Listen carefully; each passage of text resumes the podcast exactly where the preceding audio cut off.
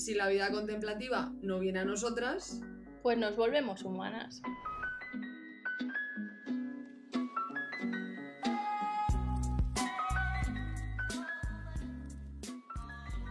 Hola Paula, ¿cómo estás? Hola, Vir, muy bien.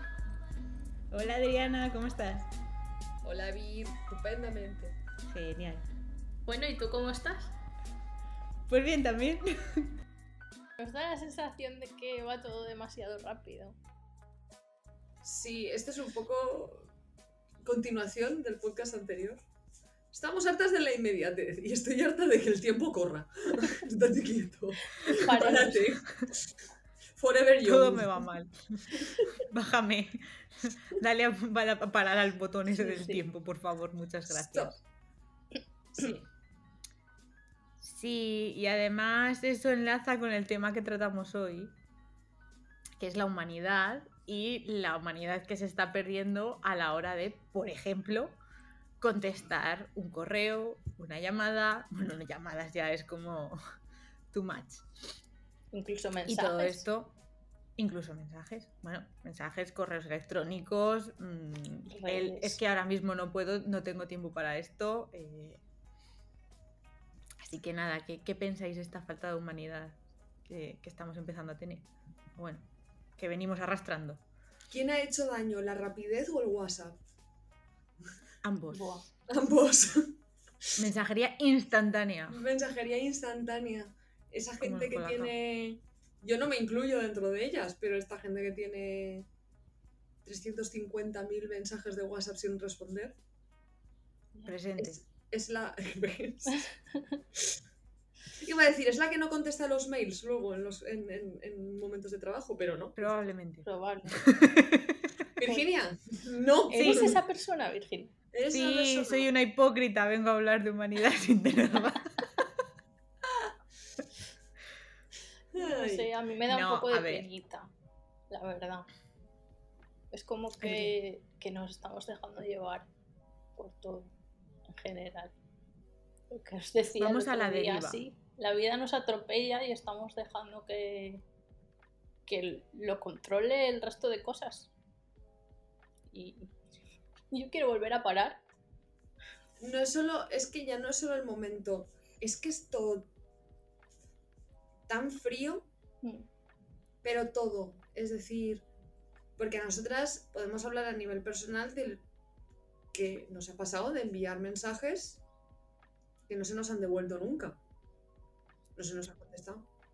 Sí, sí. Incluso gente que, que ha venido a ti, o sea, que realmente te estaban buscando y luego mm, les pasas un presupuesto y, y Desaparecen. no me acuerdo ni de que existes, o sea, ese, esa regla no, no escrita de si no te contesto un presupuesto es porque No me interesa. directamente no me interesa que me parece muy bien que, que, oye, que, que no, no tienes por qué contratarme a mí siempre, ¿no? Pero bueno, mm, como mínimo dime, oye, mira, es que no nos va bien el presupuesto o es que hemos encontrado a alguien que nos interesa más, pues no pasa nada, si cada uno tiene sus gustos y sus preferencias y sus formas y su contexto.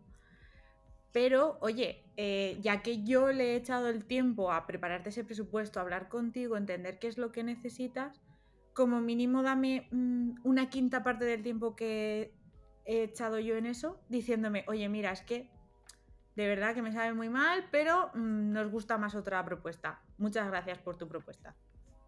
Sí. Claro, si es que no cuesta nada. Es. Yo ahí veo una mezcla entre esa norma no escrita que se ha estipulado. También entiendo que dar una negativa a lo mejor te cuesta. Ya. Qué fácil es decirle a una persona, sí, estupendo, adelante. pero decir, jolín, le voy a decir que no. Dar un no, rechazar a alguien. También entiendo que a ti mismo te puede causar incomodidad. Pero es que yo lo prefiero. Prefiero que me digas que no porque si no al revés, yo estoy pensando, ¿le ha llegado el correo? ¿No le ha llegado el correo? Yo misma empiezo a cuestionar mis presupuestos sin tener ni idea de qué es lo que ha pasado por la cabeza, porque igual no ha sido el presupuesto, igual ha sido es que he preguntado presupuestos a varias personas y la que más me gustaba me ha cuadrado. Sí. Puede ser. Puede ser que sea el presupuesto lo que no cuadre. Que tampoco pasa nada. Decir, oye, pues ahora mismo, incluso puede ser un ahora mismo no me lo puedo permitir. Sí. O al final, que no era lo que esperaban, o, o yo qué sé. Yo pensaba que estos servicios eran más económicos y me he dado cuenta de que no y no me lo puedo permitir. O no quiero permitírmelo, que también es válido. No quiero gastarme el dinero en esto. Sí, o plazos, o otra cosa que al final parece que nos estamos centrando mucho en el dinero, pero bueno, hay más factores. Eh, tiempo en un proyecto, eh, yo qué sé, el equipo que esté involucrado, hay muchas cosas a tener en cuenta. Y no sé, es un poco triste. Al final, cualquier tipo de feedback, eso nosotras lo repetimos bastante, cualquier tipo de feedback siempre es bueno. Sí. Sí, Entonces, si nosotras, por ejemplo, empezamos a obtener respuestas negativas por X cosas, igual podemos empezar a valorar ciertas cosas de nuestros servicios, nuestra manera de comunicarnos, muchas cosas, pero en cambio no existe ese feedback negativo. Y es como, no es el fin del mundo, no pasa nada, dime que no. ¿Y creéis que esta falta de humanidad no viene por la falta de inteligencia emocional? Sé que es abrir un melón gigantesco, pero al final es que el problema de no saber eh, tener la asertividad para decirle a alguien, eh, mira, es que no me ha gustado tu propuesta o es que tu propuesta se pasa del precio o es que tu propuesta se pasa de plazos, es una falta de inteligencia emocional y una falta de saber eh, comunicar lo que sientes y entender lo que sientes también, en cierto modo. También depende de, creo yo, esa falta de inteligencia emocional. Si es tanto eso, también al final en el mundo laboral, la manera que nos enseña a actuar O que te exigen. sí. o que te exigen o cómo tú lo ves. Es decir, yo lo de en sitios donde he trabajado el no contestar a presupuestos era algo frecuente. Yo asumí tácitamente que era la manera de actuar. No me interesa, no contesto. Y luego está en el otro lado en el que no se me ha contestado a mí. Yo he estado en los dos. Y, también he estado en, en relación al... Esto va, va todo muy rápido. No sé si a vosotras os ha pasado, pero eh, por parte de mis superiores, mandar un presupuesto y tener que a los cinco minutos llamar a la persona a la que le he mandado el presupuesto para que me diga ya si sí o si no. O sea, eh, cero, eh, piénsatelo, míralo a ver qué tal o tal. No, no. mm, Llámalo a que te responda, a decirle que le has mandado el presupuesto. Bueno, ya, pero. mm, Se le acabo de mandar y ahora viene- Sí, Da tiempo a la conexión, ¿no? A lo mejor. Sí, claro. Sí, al final esto mm, a mí me da la sensación, no sé qué os parece a vosotras, que se ha visto incrementado sobre todo con el uso del mail para mandar presupuestos. Me da la sensación de que si a alguien en persona le dices, oye, pues mira, esto cuesta esto, te va a dar más feedback. Al final, como que nos, en parte nos excusamos con el tiempo con el que todo va rápido y en el que al final nos estamos comunicando a través de una pantalla con el decir, bueno, si no miro no está. Y pensar que, que ahí detrás, aunque nos ha escrito alguien, pues que, que igual le quitamos importancia y, y nos cuesta menos decir que no y directamente ignorar. A mí eso me hace gracia porque me recuerda mucho, salió hace poco en las noticias, pero es algo muy conocido, el hecho de que se meten mucho con generaciones venideras y yo creo que hasta cierto punto nosotros nos podemos incluir, o sea, nuestra generación del medio. Como eran los. El, el hecho, los, los, los, ay, Centennials. las ce- no sé, ahora iba a decir las celenias. Ah, bien. Sí, voy cambiando el nombre. ir cambiando el nombre. Bueno, la esas. La cuestión, o sea, hablaban mucho del hecho de eh, que cada vez da más ansiedad hablar por teléfono, la comunicación en persona, porque al final hablar por escrito, so- soy la número uno, a mí no me gusta nada hablar por teléfono y lo sabéis. Em, pero que al final, pues eso, que un mensaje te da tiempo a escribirlo, borrarlo, repensarlo, eh, enviarlo y hacer así con el móvil y decir, Ya está hecho. No pienso volver a mirar el móvil hasta dentro de cinco horas a ver si tengo contestación. Luego ver que tienes una notificación y que tu corazón haga, ¡ay! Que ya la tengo. Y mira, ¿sabes? Pero. Y me hace mucha gracia que eso se extrapole a nuestra generación y nuestra manera de comunicarnos, cuando luego esa es la manera, muchas veces, de comunicarse a nivel laboral. Que se llama más, yo sé que se llama más, pero que es un poco lo mismo. Yo pido presupuestos, mandos y tal, o sea, mando presupuestos también, pero luego puedo hacer clic, me olvido y no tengo que lidiar con nada más. Sí, al final, en el mundo digital de los Digimon, eh, podemos, podemos bloquear a alguien, ¿no? Quiero decir, si tú no quieres hablar con esa persona, lo bloqueas. En el mundo personal, tú no puedes hacer hablarle a la mano. O sea, Claro. puedes hacerlo, ¿no? Pero mm, es.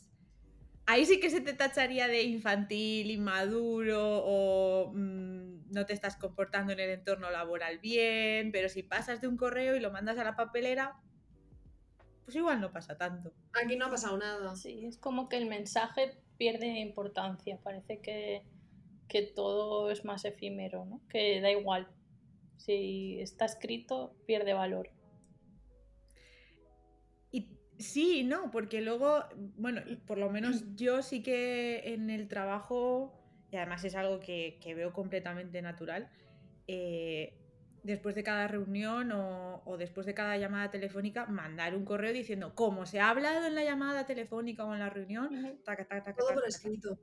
Claro, porque si no, Cuidado con las interpretaciones, sí.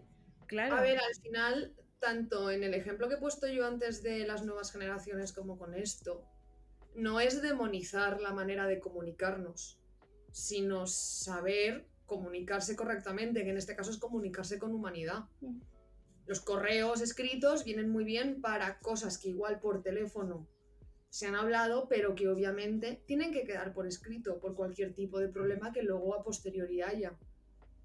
Eh, puedes mandar un presupuesto por correo perfectamente porque es más rápido y, a ver, hacer cosas rápidas y eficientes tampoco está mal. No, para No, nada. claro. Claro. Tampoco o es perder el tiempo, por supuesto. no es, no es perder el tiempo, entonces eso está bien, pero luego ten en cuenta que si eh, ese mensaje igual hay que responderlo, igual hace falta una llamada o igual hacen falta cosas, pero contesta teniendo en cuenta que siempre te estás dirigiendo a otra persona detrás. Es como que al no ver a alguien desvirtualizas muchísimo que estás hablando con alguien. Y sobre Sí. todo cuando al final es de empresa grande a empresa grande, todavía se desvirtualiza más, pero si a lo mejor es hacia un autónomo o persona que está trabajando sola, como decirlo, al final eres tú contigo mismo, que no te respondan a un mensaje, es como, joder. Pero ¿creéis que las grandes empresas eh, le tienen menos respeto a los autónomos? A ver, no, no, no sé si tengo tanta experiencia como para hacer una afirmación eh, rotunda. Pero sí creo que no es que no les tengan respeto, sino que las tratan como si fuesen otra empresa igual de grande. ¿Sabes? Sí. Sí, puede ser. O sea, no es, es, es como si estuvieses al final son negocios y punto y no estás pensando que igual las necesidades de esa persona no es lo mismo que si fuese una empresa. A mí me da la sensación que esto de, de deshumanizar pasa más en, en un entorno más mediano. Como que a lo mejor una persona se ocupa de muchas cosas y desvirtualiza. Es decir, eh, si es un autónomo con autónomo, una empresa pequeñita, como que te sientes más identificado o sabes identificar que, que igual otra persona está en tu misma situación. Si es una gran empresa, a lo mejor como que estás muy acostumbrado a trabajar con equipos y con gente de otros entornos y sabes o te sientes también en esa posición de decir, vale, si no me contesta tal departamento o tal cosa, yo tampoco puedo continuar con mi labor. Pero en un entorno mediano en el que igual somos gente orquesta, los que estamos por ahí, como que nos es más fácil. A lo mejor, pues ahora me quito este rol de compras y paso de este presupuesto, paso de esta persona porque tengo otras siete tareas a las que dedicarme. Igual es carga de trabajo más, eh, no sé, empatía, quizás. Que me es más fácil soltar cosas por el camino. Al final es un hago lo que puedo. Justo. También, Mm, Puede ser. sí. Un hago lo que puedo y entonces igual no eh, contestar a este mail no es algo que a lo que dedicarle tiempo. Priorizas. Claro, Ya. pero ahí volvemos a lo mismo. El problema es falta de organización y rapidez excesiva. Lo quiero todo para allá, lo quiero todo para ayer. Y creer que una persona puede ser una persona orquesta mm, y, y tener la productividad de una máquina. Estar enchufada ahí ya. a la luz. O, o si no puede estar enchufada a la luz, mejor, porque así no consume. Y producir, producir, producir.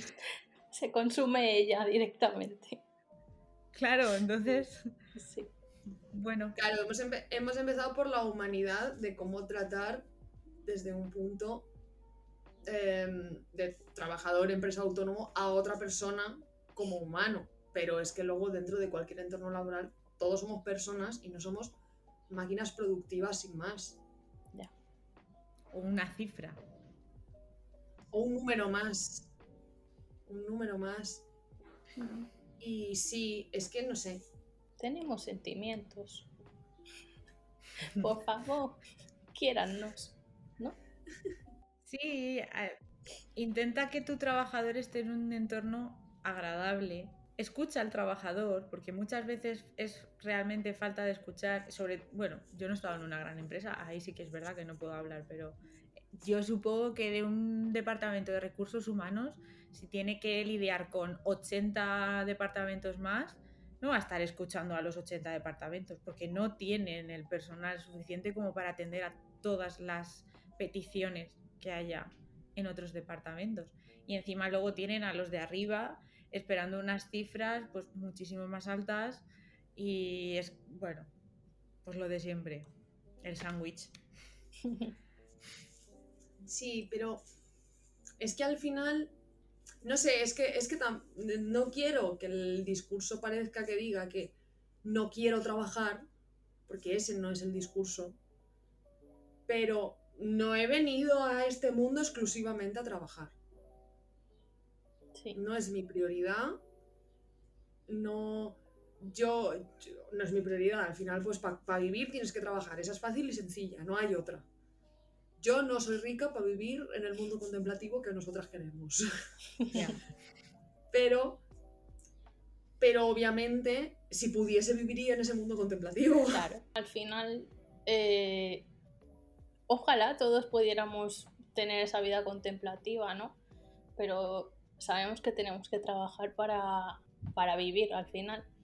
Y lo que no quiero es cogerle asco al trabajo. Con este tipo de cosas a mí me da la sensación de que vas perdiendo las ganas con, situaciones así, de encontrarte con, con que tú le estás poniendo toda tu ilusión en un proyecto y a lo mejor exprimiendo las neuronas para ajustarlo al máximo o pensar en, en el buen resultado que pueda tener y al final encontrarte con muchas situaciones similares como que te va quitando esas ganas de vivir, entre comillas, ¿no? Nos pasa que cada vez afrontáis, sí, desgasta mucho esta situación. No sé, al final, normalmente es, es como una confrontación entre los trabajadores de abajo y los de arriba. Muchas veces. Al final es tan fácil como entender que los que están trabajando para ti, incluso gus- gustándoles el trabajo que están haciendo, si los tienes asqueados, pues cada vez van a trabajar peor. Sí, O sea, si las cosas se hacen rápido, mal y frías, pues van a salir rápido y mal. y van a acabar calentitos. Sí, a veces con este tipo de, de situaciones también se pueden malinterpretar mucho los mensajes. Yo tengo una situación reciente de he recibido un, un- mensaje de una buena noticia por correo y la persona que me lo mandaba, pues eh, por error entiendo, lo ha mandado en para a toda su base de datos en vez de en copia oculta. ¿Qué pasa? Yo con toda mi buena fe le he respondido a esta persona de muy bien, enhorabuena por la noticia, tal, que sepas que para la próxima como consejo, mejor que no hagas esto porque a mí no me importa, es mi correo del trabajo, pero igual otras personas es su correo personal y no quieren que se ponga de esa manera. Alguien te puede decir que estás incumpliendo la ley de protección de datos y causarte un problema. Mira, nada, con toda la buena fe del mundo, yo se lo he mandado y al final me ha respondido como de forma muy seca, eh, pidiéndome perdón, disculpe las molestias y como diciendo que, que no lo sabía y que no volverá a ocurrir. Y me da la sensación de eso, de que esa persona iba con prisas y ni siquiera se ha parado a, leer bien mi mensaje. O sea, como yo, yo, yo le estaba intentando ayudar y se lo ha tomado incluso a malas. Me da la sensación de que me ha respondido eh, como intentando salvarse el culo, por decirlo de alguna manera. Yo creo que no solo es. A ver, puedes tener también estar en un ambiente laboral en el que estés acostumbrado a que tengas que salvarte el culo. Pero hay que entender también que todo lo escrito es mucho más fácilmente reinterpretable. Sí. Porque a mí me ha pasado. Yo a mí me han mandado mensajes que he dicho, mira qué persona más borde. y, decírselo a alguien y, esa persona a la que se lo explico decirme, eh, pero vaya imaginación tienes, ¿no? Y yo, yo lo estoy viendo, yo estoy viendo la sequedad aquí. igual no. No sé, es que... El, típico meme este de pon una carita sonriente para no parecer borde. a, mí eso a mí eso a veces me parece también de ir borde. Es que vamos, entonces ya no se puede hacer nada. No, o sea, no siempre, pero según el mensaje, hay veces que. Es que eso de poner una, carita sonriente para no ser borde, yo lo he usado poniendo un mensaje siendo borde y de repente decir, uy, qué borde he sido, pongo una carita sonriente. Pues ha sido un mensaje borde igual, es decir. no lo estoy diciendo a nivel laboral, no lo digo a nivel laboral, lo digo más a nivel usuaria con WhatsApp. Mensaje de no sé qué, uy, qué borde. No, no he arreglado el mensaje, ni muchísimo menos. Sí, al final los mensajes como que se pueden malinterpretar y tenemos que tenerlo en cuenta a la hora de comunicarnos, que no es lo mismo comunicar hablando que comunicar por escrito. A veces pues tenemos que forzarnos, ¿no? Incluso a, a explicar más o a comunicarlo de forma más clara para evitar que se malinterpreten las cosas o intentar no ofender en ocasiones incluso a la persona con la que hablamos. A ver, al final es, yo creo que la constante es intentar siempre darse cuenta que con quien te estás relacionando todo el rato es otra persona. Y eso no se tiene en cuenta. No se tiene, creo que en general no se tiene en cuenta las necesidades de las personas a nivel emocional, eh, que me parece algo fundamental estando en un sitio donde vas a pasar un montonazo de horas de tu vida. Y no solo a nivel... Paso ya un poco a, además, no solo a no tener en cuenta a las personas a nivel general, sino el hecho de que ya no se tiene en cuenta a las personas, mucho menos se tiene en cuenta de que las personas somos distintas y que, eh, chicas, ¿qué tal veis a la mujer dentro del entorno laboral? Bueno. Cortinilla de estrellas. es un melón bien gordo. No sé. A mí a veces me da la sensación de que. Es que ya es entrar hasta en el feminismo. Que. Nos... Socorro, alerta, ¿no? Cuidado. Que. No sé. No se nos tiene en cuenta igual. Mm, siempre está ahí el típico, ay, es que te ofendes muy pronto, ay, es que no se te puede decir nada, que yo, le estoy cogiendo ya asco, no puedo con esas cosas. A ver, al final, una cosa, yo eso cuando estudié el máster de secundaria lo estuve leyendo bastante a nivel de la, primero a nivel la mujer en la educación y luego a, nivel profesional. Al final se nos ha enseñado que para nosotras tener un lugar a nivel laboral tenemos que adaptarnos al nivel labor a, lo laboral que existe. es que lo laboral que existe está plasmado desde el punto de vista de tíos. No lo digo a nivel negativo, sino... Sí, que al final a, lo largo de los siglos ha sido así. claro, es, así y lo digo porque al final, cómo somos nosotras no se tiene en cuenta. Lo cual eh, podríamos decir que es un poco absurdo porque se está desperdiciando la productividad que puede tener una mujer por no seguir unas normas de productividad. O sea, me explico. Si un hombre su ciclo es diario, pues sí que es verdad que llega a la noche, se cansa, se acuesta, hasta luego. Pero una mujer no, una mujer una semana tiene la energía aquí y otra la tiene aquí si tú le programas las cosas cuando está aquí, vas a sacar el triple de resultados que cuando está aquí. Y es más, vas a sacar más resultados que un hombre, que un hombre va así. No, no se me ve. Vale, he hecho una línea. Has hecho, hecho, una línea recta, ha hecho, un cefalograma plano. Sí. Bueno, pues, pues eso, que al final es algo que, que, bueno, que hay que cambiar muchas cosas. Es como la idea errónea de que no mantener un ritmo constante para todos, trabajadores y trabajadores y trabajadoras, implica perder productividad, cuando realmente adaptarte a las necesidades de tus trabajadores y tus trabajadoras es mejorar la productividad en los momentos en los que se encuentran correctamente. Como si nos encontrásemos incorrectamente, ¿sabes? Pero... No, claro, pero en los momentos en los que te encuentras mucho más llena de energía, pues chico, aprovechalo. Utilízame ahí. No me digas el día que estoy con un síndrome premenstrual de la leche, cosa que no entiendes lo que es, pero que así es, que me ponga a escribir un informe para mañana, porque de verdad que es que yo lo voy a escribir, pero... pero igual aprovechas la mitad.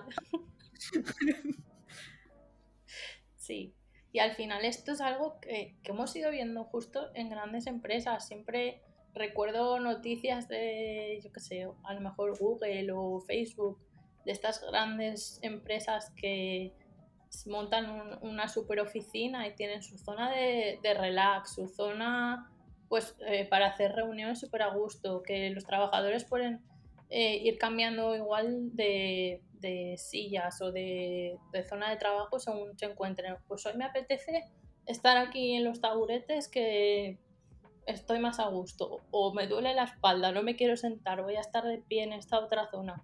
Parece que, sí que hay una tendencia a ir valorando eso, la situación del trabajador y que esté a gusto, pero claro, todavía está como muy arriba, ¿no? ¿Nos parece? Es un poco como las, como las empresas que quieren tener una buena imagen de cara al exterior.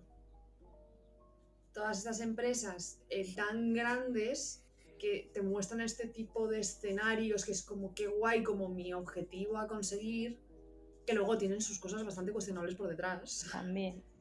Es que eso es así. Pero, claro, es como son símbolo de eficiencia. Y el símbolo de eficiencia es que tienes una sala de masajes. que no estoy diciendo que pongamos una sala de masajes en cada una de las empresas. Es que, es que el punto es, haz la vida de la gente que está trabajando contigo lo mejor posible. Claro. Sí.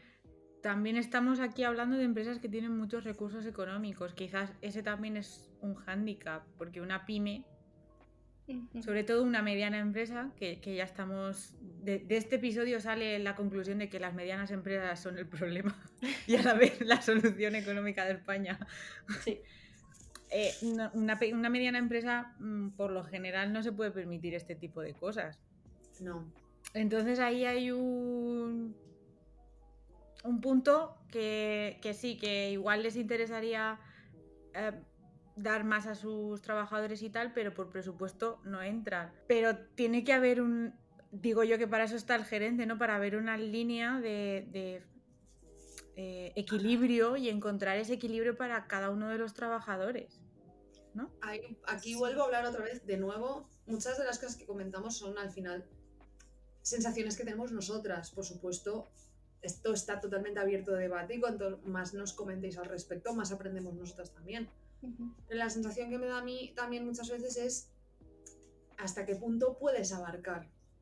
Es decir, tenemos muchas veces este tipo de empresas tienen esta mentalidad de más, más, más, más y más, pero a costa de.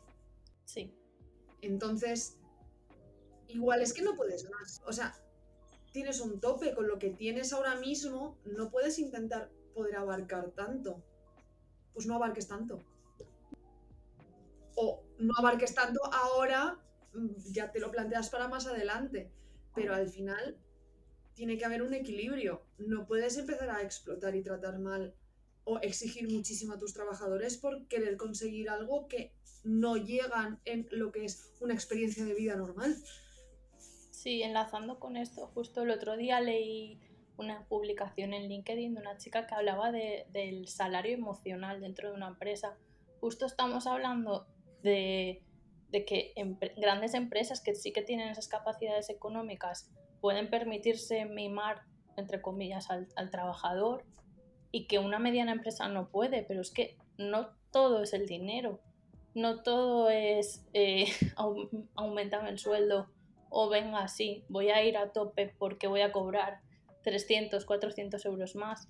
Es que a lo mejor eh, sí, los cobras tres meses y al cuarto te tienes que coger una baja porque te ha petado la patata, hablando claro.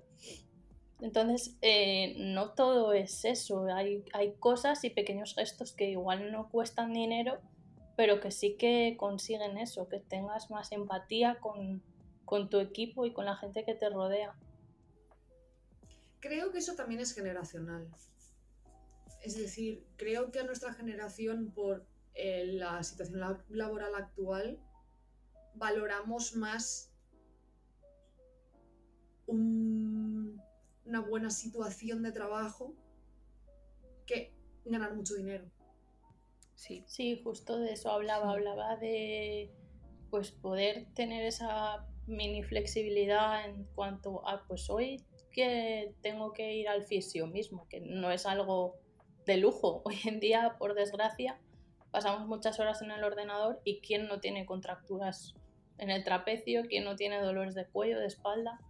Eh, justo eso en un horario estricto hay muchas veces que, que no puedes o que tienes que hacer malabares para conseguir una cita donde sea porque justo esa persona que te va a atender tiene el mismo horario que tú.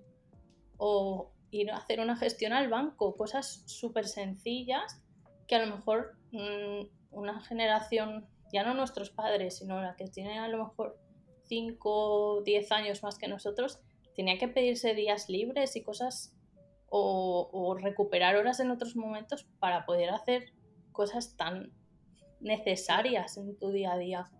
Igual eso también no cuesta dinero realmente y, genera esa sensación de tranquilidad y de, ir a trabajar más a gusto, no apagar esa bombillita de preocupaciones durante algunos momentos.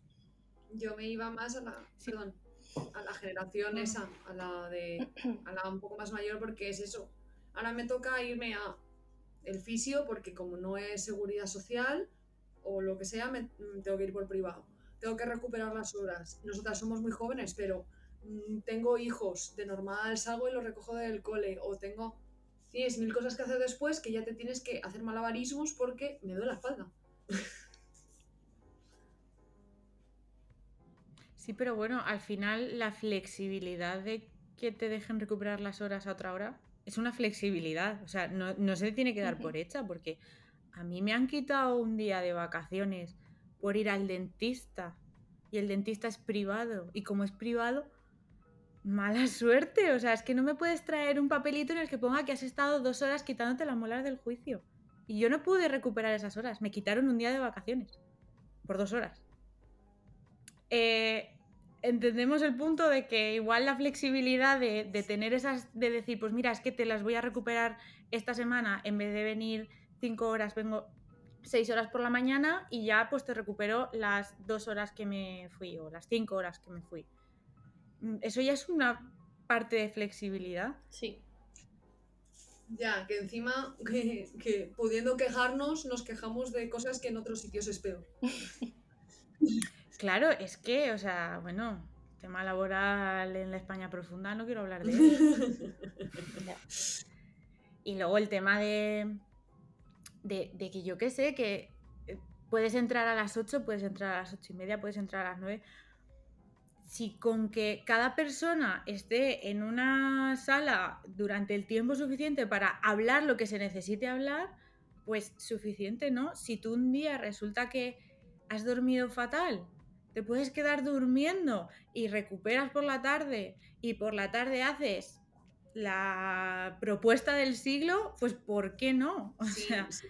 yo entiendo que igual eh, es dar confianza a tus trabajadores, pero es que el problema es que tampoco se confía en los trabajadores porque los jefes que hay a día de hoy en las empresas tienen una mentalidad de escaquearse porque trabajaron de otra manera. Y O sea, empezaron en, en otro punto. que hay jetas en todos lados. Es decir, Sí, Bueno, obviamente claro. hay gente que se va a aprovechar de todo esto. seguro. Eh, ya que hemos. No, sé si. No, no- no creo que sea muy polémico, si no se quita del podcast, no pasa nada. Pero hablando de lo de que somos cíclicas, que ahora ha salido lo de, eh, la- lo de las bajas por Ujú. enfermedades dolorosas, mucha gente el comentario que hace es. Es que mucha gente se va a aprovechar y va a tener tres días al mes libres. Pues yo creo que la mayoría no. No. Porque al final la mayoría creo que somos todos unos currantes. Sí, y habrá alguna que realmente lo pase mal y no lo acoja. Sí, seguramente sí. Porque se sienta incluso culpable. Y porque creerá que igual no tiene una regla muy dolorosa. Porque, O que la van a echar. o que la van a echar. Y al final, pues, pues lo que estábamos diciendo antes, es que si me dejas estar estos tres días en casa porque estoy que no puedo con mi alma, pues igual el cuarto cuando vuelva, Vuelvo a tope. Pues claro, soy una máquina.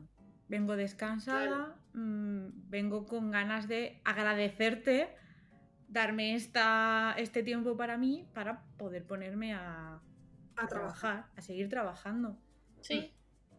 O incluso esa flexibilidad de la que hablábamos, a lo mejor eh, me encuentro fatal por la mañana, eh, se me hace un mundo pensar en levantarme de la cama y desplazarme a la oficina, pero a lo mejor, yo qué sé, desayuno tranquilamente, eh, me pongo mi almohadilla de calor y me tomo una infusión calentita y a mediodía estoy bien y considero que puedo seguir trabajando y, ¿por qué no? ¿Por qué no puedo, exacto, justo lo que decíamos, flexibilizar esa jornada y igual por la tarde me viene mi punto de inspiración y estoy a tope? Y si abrimos el melón de eso que se abrió en la pandemia, que era el teletrabajo, que luego poco a poco se ha ido volviendo a cerrar el melón. Por eso que hablábamos del tema de escaquearse, es como que la gente necesita que estés en el puesto de trabajo para que vea que estás aquí trabajando. Cuando yo, por ejemplo, nosotras en concreto hacemos un tipo de trabajo que muchas veces se puede hacer perfectamente desde casa y que con que tengas alguna reunión. Ya estaría. Sí, y hay reuniones que se resuelven con un correo. También. Aquí ya vamos, vamos bajando. Eso es lo que hablábamos. Eh, humanidad al escribir correos y hablar por teléfono, pero eficiencia. Todo lo que se pueda solucionar con un correo, Mejor. se soluciona con un correo. ¿eh? Luego lo contestáis. Luego contestáis, pero, pero un correíto. Exacto. Y bueno, estamos hablando mucho a nivel grandes empresas, pero nosotras a nivel propio, a nivel autónomas que trabajamos dentro del campo del diseño, no trabajar en valores de humanidad nos resulta bastante raro e incómodo, ¿no? Sí, al final la figura del autónomo es como eh, que lleva por bandera ser una persona. Y si esa persona no se cuida a sí misma, ya como pensando en figura jefe trabajador al mismo tiempo, eh, es que la empresa se va a pique. Y yo creo que justo los autónomos somos quienes más, a veces más nos exigimos, por desgracia, pero quienes sabemos poner el freno más pronto, creo yo, porque Mm, no, yo creo que a día de hoy se está empezando a entrar en esa dinámica, pero el autónomo es el de no me puedo poner malo. Claro. Exacto. Pero justo en, hablaba de nuestra área, como que justo en el diseño, eh, que tú estés a gusto, que estés tranquila, que no tengas preocupaciones en el momento en el que estás, te ayuda a ser más creativa, a conseguir soluciones que igual en otro momento no consigues sacar. Y creo que sí que estamos en el punto de empezar a valorar eso para sacar adelante un trabajo mejor en, en nuestro campo. Sí que es verdad que otros campos de autónomos, por desgracia, no pueden estar en ese punto. No sé qué os parece. No, sí, que al final hay que apelar muchísimo, muchísimo a, los valores, al sentimiento, a la cercanía. Cuando, cuando estás haciendo un diseño para alguien, realmente te tienes que poner en la piel de esa persona, tienes que humanizar a esa persona y, bueno, o humanizar esa marca, diremos, que puede ser una marca personal o una marca corporativa y, y, y si no estás en un buen momento, no a ver, vas a sacar cosas, claro que vas a sacar, porque al final eres un profesional y tienes unos recursos a mano que te han ido dando la experiencia que te va a hacer sacar un trabajo apto, pero no bueno. Yo eso recuerdo un vídeo, no me acuerdo exactamente cuál es, creo que vi solo el frame, o sea, el corte que hizo para TikTok de Marco Creativo, en el que explicaba justo cómo él trabajaba de el día que me levanto y veo que no estoy, me dedico a hacer faena mecánica, facturas, cosas más de plantillas a lo mejor, o cosas que creativamente igual ya tenía planteadas que algo creativo como tal. Porque si tienes que ser una persona creativa y te has levantado que ya sea a nivel físico como a nivel mental no estás, es muy complicado. Haces, haces, obviamente, al final sigue siendo tu trabajo y si tienes que hacer de tripas corazón y ponértelo, tienes que hacer. Y luego lo que decíamos, que al final trabajamos eso con valores de marca, que son sentimientos, son, son cosas que expresas. Tienes que tener mucha empatía para poder realizar bien eso. Pero sí que es verdad que eso ha venido en la, en la última era del marketing, que es hacia el cliente y no hacia la venta. Sí, sí. Sí. Entonces, bueno, pues estamos. No, yo creo que el cambio ya se ha realizado, y que a nosotras nos parece como muy natural ir a hacer un diseño a través de los valores y que tenga una emoción, o sea, que, muestre las emociones, los valores, los que evoque un sentimiento. como, como era que... Como Préstame un sentimiento de, de Kirk Putin, por favor. Los Simpsons sí. bueno, pues eso, pero que, que igual para otros profesionales un poco más mayores, diremos, no es tan obvio y piensan más en producir, producir, producir, logotipo, logotipo, logotipo, formas. Eh, abstracción. sí, al final el paradigma es como, ya lo hablamos el otro día, que estamos en un momento de cambio y creo que ahora hay mucho choque entre entre, generaciones. sí. Entre maneras de plantear el cómo mostrarnos al mundo. Y ya no solo a nivel de cómo hemos cambiado el tipo de marketing, sino, y aquí hablo más a nivel sostenible, que es que el paradigma tiene que cambiar. Sí, totalmente. Tiene que cambiar. Eso del para el cliente hay un momento que, y hablando de humanizar, tiene que pasar de ser de para el cliente para las personas. Es decir, no sé si me he explicado bien, pero eso de para el cliente al final sigues teniendo, y es obvio, un punto muy fuerte de venta, venta, venta. Y hay un momento que hasta cierto punto nos tenemos que mover también a, bueno, pero que sea duradero en el tiempo y no nos carguemos lo que tenemos. Claro, no, a ver, a día de hoy ya está instaurándose el marketing emocional, que, no es solo para el cliente, es que tenga un sentido y que, que de verdad realmente te remueva. Pero sí, o sea, generar por generar.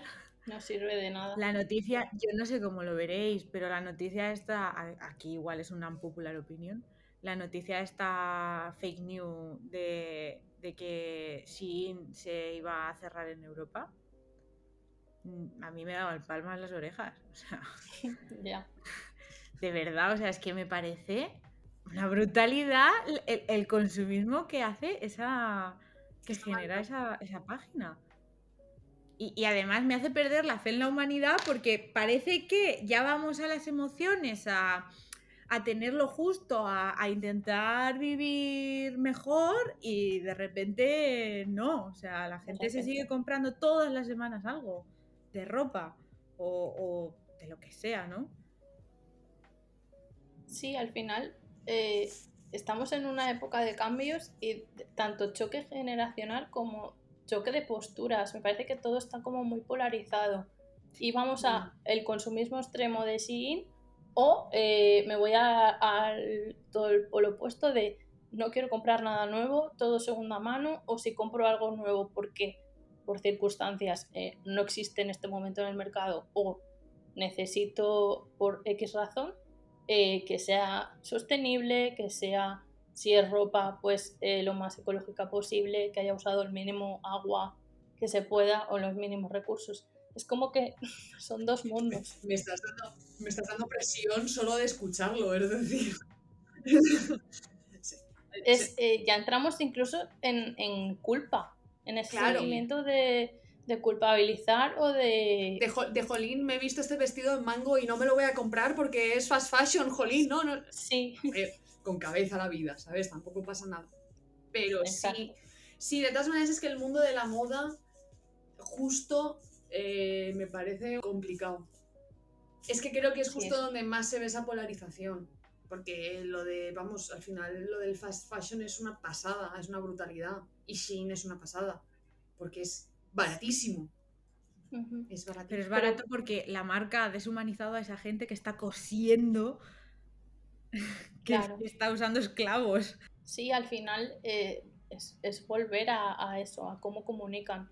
Eh, al final es un ente, no sabemos quién está ahí, ni qué, cuáles son sus valores, se pueden intuir, pero no los han comunicado.